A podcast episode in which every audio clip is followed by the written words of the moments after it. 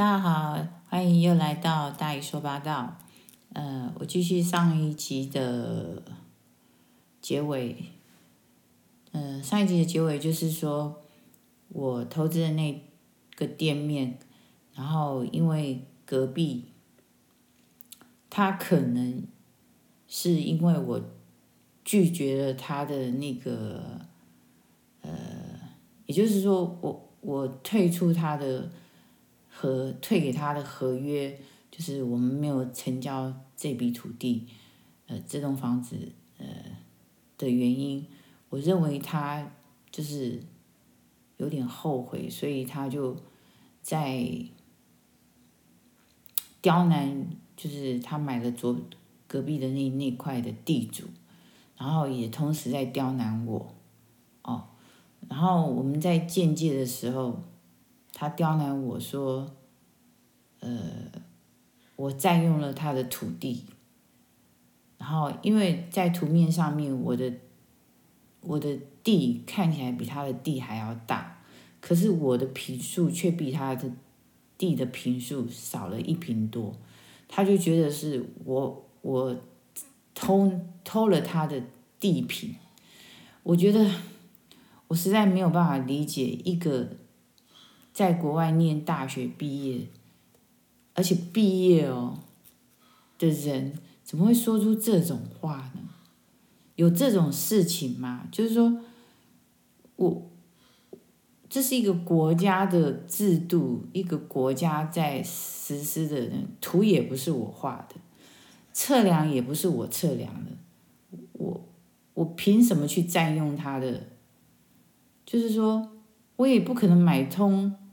地震的人，然后去占了他的土地。那还有一个原因是，我为什么要占他的土地？他刚买这个土地，我也是刚认识他，我跟他又没有冤又没有仇的。然后我跟前屋主更更更是，就是完全不认识。然后因为他的关系，我们才认识前屋主。他的前屋主，所以他当时跟地震来鉴界的人员说：“我占了他的土地。”那地震的人员就跟他解释说：“呃，误差值在五趴以内，这都都是正常的，因为有时候会形成呃，就是因为地震的关系呀，哦，就是板块会爆移动，那误差值在五趴以内都可都是正常的，可是超过五趴就是不正常的，所以他就觉得说，他为什么他的地在图面上看起来比我还小，这样就为了这个在抗议，然后我们就为了这个在争执，好，然后当时地地震也是，呃，一个新来的，我认为他是一个。很年轻的，就是刚考考上公务人员，然后他的的那个电脑的 knowledge 很强，所以他就最后用了卫星定位来定位我们的图，跟定位我们的那个地理位置，所以最后确实他的频数比我少了一频多，那这个误差，呃，有可能是地震他们在做的。做的时候，呃，就是制制作这个这个图跟那个呃评书的时候，他们有有笔误，或者是呃，就是我我觉得笔误的可能性比较强，因为以图面来看，我的土地的确看起来就比他多，可是他的评书写的却比我还多，所以这这个很奇怪。那再加上就是说。呃，测出来的确有相差一坪左右的土地，他少了我一坪多，他居然去跟原屋主要说，把那一坪的土地的价格要回来。那原屋主就跟他讲说，我们是用这笔土地的总价卖给你，我们又不是用一坪的土地多少钱卖给你，我要怎么还你？就是我觉得，就是很多。很多人做事情是息事宁人，可是他不是，他一直在制造纷争，然后就会让你觉得说，这个人怎么这么讨厌？然后让左右邻居也讨厌他，就觉得说怎么来了一个这种这么恶霸的邻居啊？然后他居然要求说地震要还他这一片土地。地震说那这样子我要召开一个会议，就是跟你土地有相连的土地所有持分人都要出现。那统计一下有两百多人，然后两百多人要参与这个会议，然后大家就是会议上面决议要让出土地，让这一坪还给他。要开这个会，他居然就是提出要开这个会。要大家让一坪的土地还给他，我们后面是一个大楼哎，然后呢，他的他的左跟右各一个住户，然后前面是马路，那也就是说这两百多人里面扣掉我们两个人而已，其他的两百多个人都在后面大楼里面，你觉得他们会同意吗？而且他们就住在里面，动也没动。你叫他们怎么让出那个一坪土地来给你呢？就是我，我实在没有办法理解，怎么会有这样的人。所以，其实从这个事件来看，就是你们会可以知道，就是说，光在不动产这这件事情上面，你碰到的，不管是买方还是卖方，各式各样的人都有。好，那。我不知道这这个人是我第一个碰到最难搞的人，就是我买卖房子到目前为止是，他是让人家就就是那种気持ち很不爽的那种人，然后呢，嗯，他的这样子的，就是无理取闹，最后的结果也不是他要的结果，我不知道他到底是怎么样。我觉得有时候人就是。气度要大一点，然后呢，反而让大家觉得是你是一个很好相处的人，那谈什么事情就很好谈。可是他他就弄得大家就对他戒心很重，就是只要他提出来了，大家都很小心，就是开始保护自己，呃，不会因为这样子，就是为了他的这个无理取闹，然后就把自己的利益给让出来。我我我觉得他使用的方法真的是错误的方法，然后再加上他要求地主把那树砍掉，他并没有把那个树给消灭掉，那变成那棵树继续再长，现在又成了我们之间的问题。所以我我我觉得那何必砍那棵树呢？你在砍树的时候，你就应该要把它树根给消除掉，你不把它消除掉，它树就是一个生命，它。接受雨水，接受阳光，它就是继续在长啊。那你又不处理你的房子，你也不盖你的房子，那你只能任由那那棵树继续再长下去。那最后还是成为我们俩之间的问题啊。所以你当下根本就没有在解决问题啊。你你只是在挑毛病而已呀，嗯、所以弄得我们那边左右邻居对他都蛮蛮反感的，而且加上说，嗯，就是他的先生好像曾经就是，呃，到那边去警告隔壁的邻居不要把他不要把车子停在他的土地前面，然后那个就是口气不是很好，弄得那个邻居也也也很不是对他很不爽。那我觉得，诶，其实邻居比亲戚还要重要。就是说，敦亲睦邻是一件很重要的事情，因为远亲真的不如近邻。所以，呃，他在这个事件上面，就是做错了很很多很多事情，然后。我由这个事件，就是让你们知道，就是说，这世界上各种人种都有，然后呢，各各种个性的人都有，所以，诶，嗯，就是说你在买卖的时候，就是有时候你就是，呃，在处理事情的时候，你必须要小心一点，就是你可能会碰到这样的人。那我觉得我当时。呃，退掉这个合约是呃，是我提议的两个条件之一。那我也有提议说他们可以继续履约，可是他们选择的是不继续履约。那不继续履约，他们又买了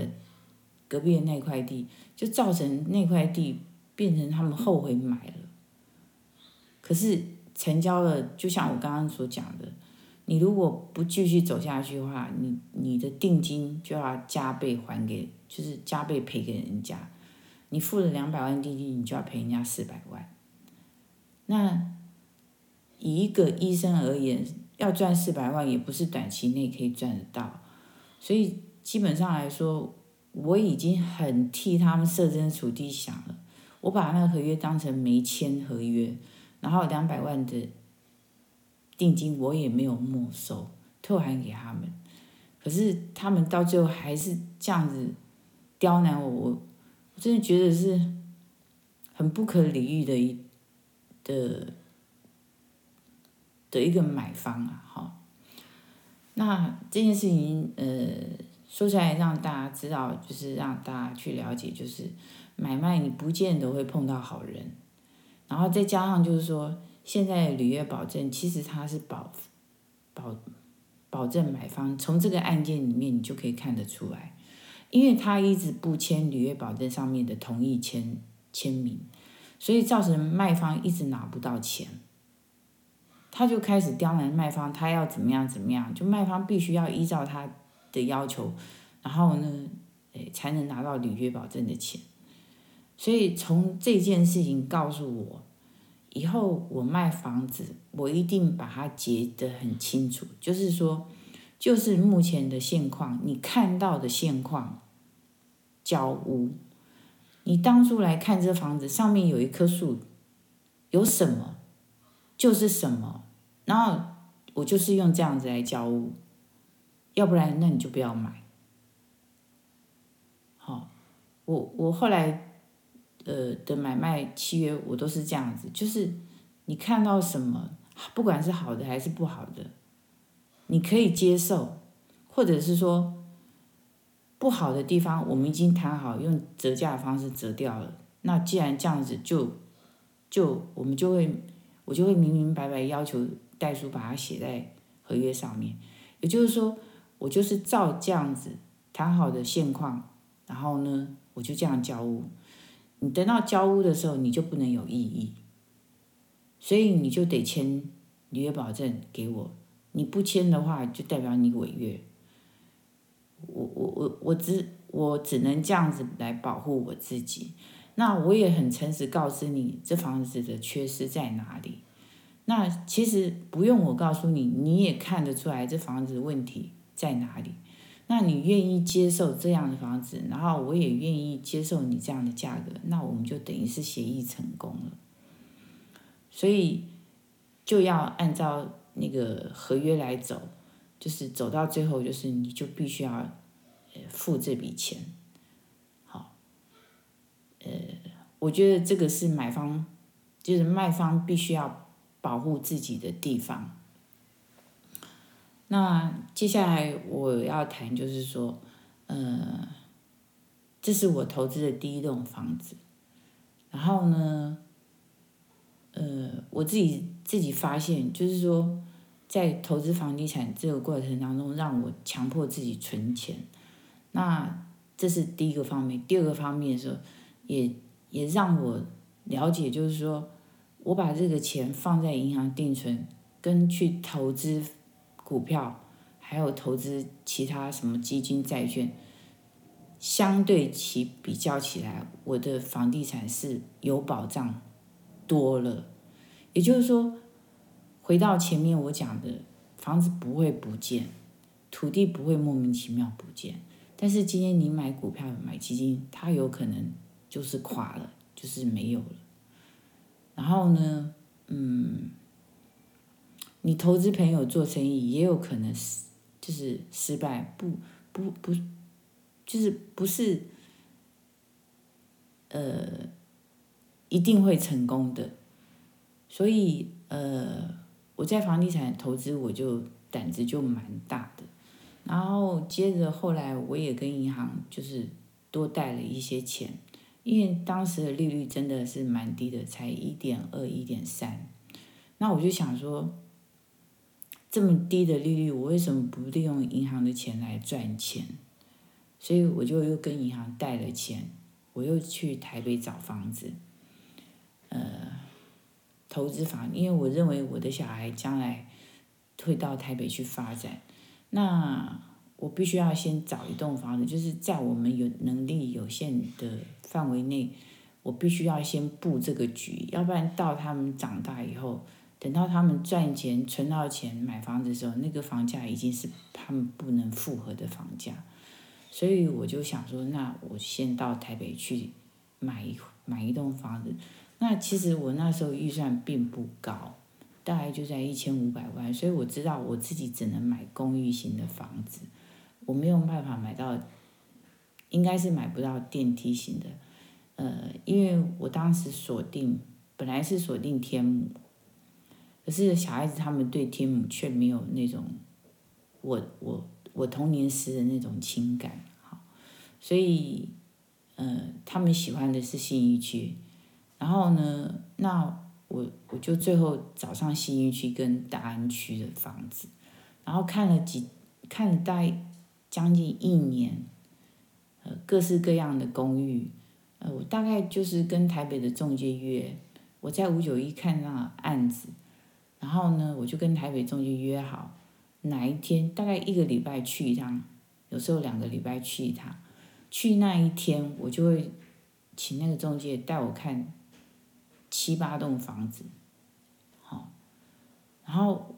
都一直没有看到我中意。最主要是说，每一栋公寓的房子，呃，虽然有些坪数看起来是蛮大的，那有些平数真的蛮小的。那价位都在那那个那个一千五百万上下，呃，应该是说他们开价都在两千万上下，好，然后那我的目标是一千五百万，所以我看的房子都在两千万上下的房子，那实际上我看到很多的那种公寓房子都真的很旧了，包括他们的窗户，连墙壁都变成是黄色的。好，然后天花板也是，就是旧到我必须要花一笔钱去整他们。那我想想看，我假设我可以杀价杀到一千五百万，我还要再花大概两百万去整理这个房子，我我觉得，嗯，我觉得就是比较没有那个价值。呃，这是第一点。第二点是说，我也没有。办法每天上台北监工，然后我必须还要找台北的设计师，因为在台北你没有找设计师，你只是找一个工头去去帮你施工的话，变成是说你没有认识，没有人介绍你一个信任的工头的话，你很容易就是前钱被骗走了，然后工程没有没有完工。然后，呃，就是最后摆烂。当然，找设计师也有这样的可能性。那所以你变成你要找一个比较有规模的设计公司。那通常这样的设计公司，你的设计费用就很高啦。光光设计费要扒你一层皮不讲，然后施工的费用又要扒你一层皮，然后再加上台北市的，呃。就是他们的那个建建管处的管理办法要求很多，你必须你要施工前必须要向去向市政府登记你要施工，好，然后呢，你也在施工的过程当中，你也要请你的邻居忍耐你施工的那段期间，所以变成说，我一直都没有看到，就是说我可以马上住进去，然后我完全不用施工的。的的房子，然后地点又不错，一直到最后就是，嗯，那时候政府有开始实施房地合一税的时候，他开出来条件就是一百零四年的十二月三十一号之前交屋的房子，就按照旧的法制来征收税。那一百零五年一月一号之后的房子，就要按照房地合一税来课税。那房地合一税很重嘛？呃，就是我之前有谈过的，前面两年四十五趴，然后三年到五年是三十五趴，六年到十年是二十趴，十一年以后是十五趴。所以以这么重的税税制来看，我当然是希望在十二月呃一百零四年的十二月底把这个房子赶快找到，然后完成交屋。所以当时我就是蛮积极的在找这个房子，那。就因为台湾房屋的一个中介跟我讲说，哎，我既然找信义区的房子，然后又这么这么，就是都是要找那种公寓型的房子，那通常公寓型房子的屋龄都有差不多三四十年以上，所以他说，与其这样子，我为什么不到大安区去找？就隔一条路而已，就到大安区了。那时候他就介绍远期后面有一栋房子。呃，在四楼，那我上去看一下，屋况并不是很好，也是要我花一笔钱去整理。然后看起来点是很好，后面有一个小公园，然后嗯，旁边有一个新的大楼住宅，也是看起来蛮高高档的住宅区。那我就觉得说，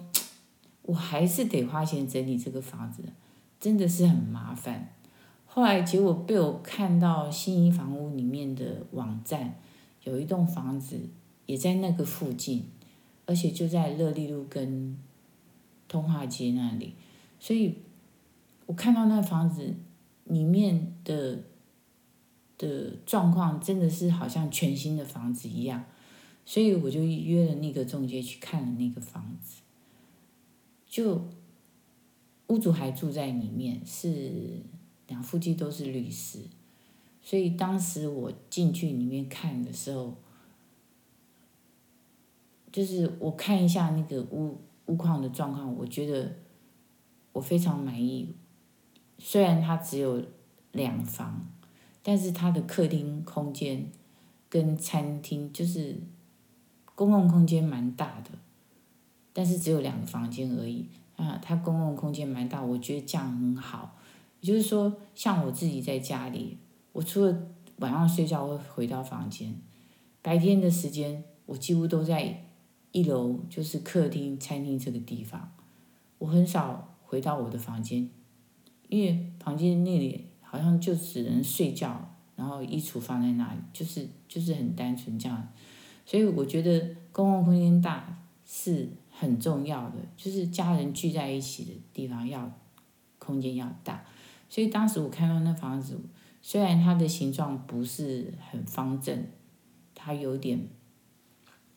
好像是四分之一的圆那种切切状况，但是因为它的采光也很好，然后双它两等于是它临了两条路，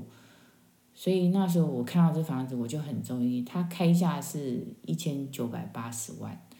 当时我就跟中介讲。当天我就跟中介约好，我就说我我去领钱，我就领了十万块钱给他，我就说，呃，你去帮我谈这房子，呃，我那时候开价好像是一千五百，一千五百出头的样子，我忘记我开多少钱了，嗯，好像是。一千五百五的样子，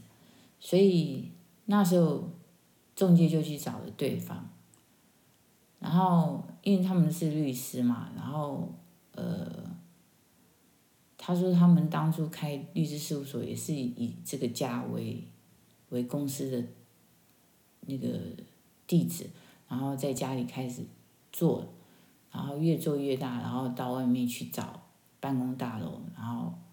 拓展他们的业务，所以最后这个家就是很单纯，就是一个住家这样子。所以当时我的感觉就是，嗯，因为屋主说房子他并没有整理，他买的时候就是这样子。那看起来他们也维护的还蛮好的，就是说感觉状况都还蛮好。我顶多就是只要把围墙漆一漆，家具买进来，家电买进来，我就我就可以开始住住了。所以，嗯，那时候就是中介去说服他，就是其实他当时当时前一个就是有一个买方也曾经跟他出跟我一模一样的价格，那他当当时的开的价格是两千三百万，然后。对方出的是也是跟我一样的价格，可是他他就不要。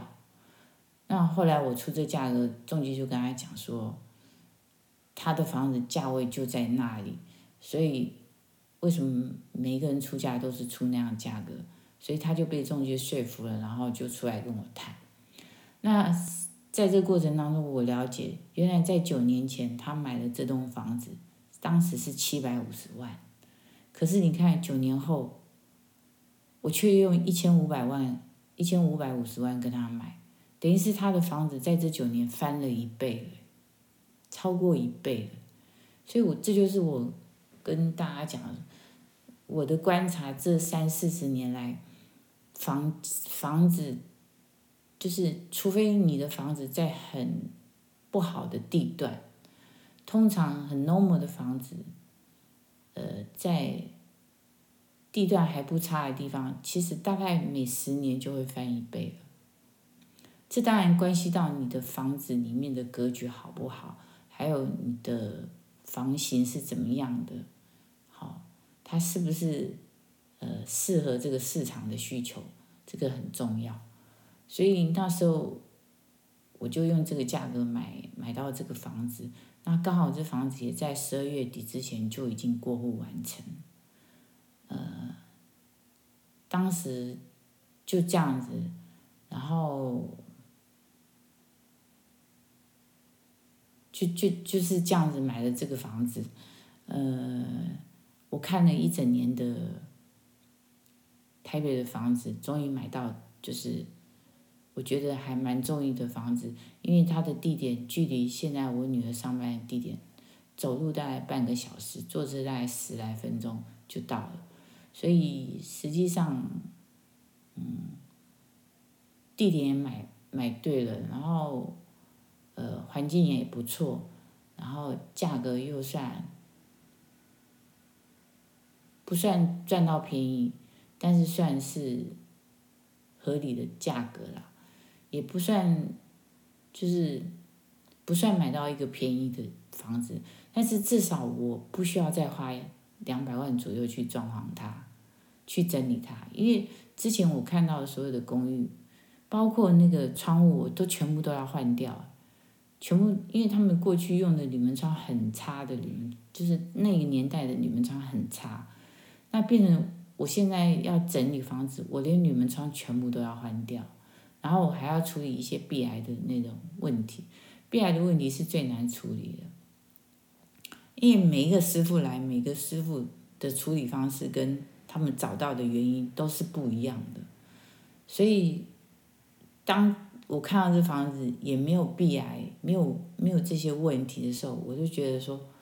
啊，我可以省好多时间跟力气去去管这个房子了，嗯，我我我我我只要请人来油漆漆一漆，然后。哎，有几面墙是我，就是漆不同的颜色，然后你你们也知道我我比较喜欢美式的风格，因为我觉得美式风格让人家感觉起来就像你进入 IKEA 那种感觉起来是很舒服的，好，也我也不喜欢那种富丽堂皇的装潢，我就是很简约的美式风格，然后住起来舒服就好。所以我那时候就这样子，大概把家具买一买，家电买一买，好，就弄得很漂亮了。好，嗯，我今天就跟大家谈到这里。那，呃，接着我还有在投资房地产，呃，我下一集再告诉大家。那今天就到这边，谢谢大家收听，呃，我这个节目《大姨说八道》，拜拜。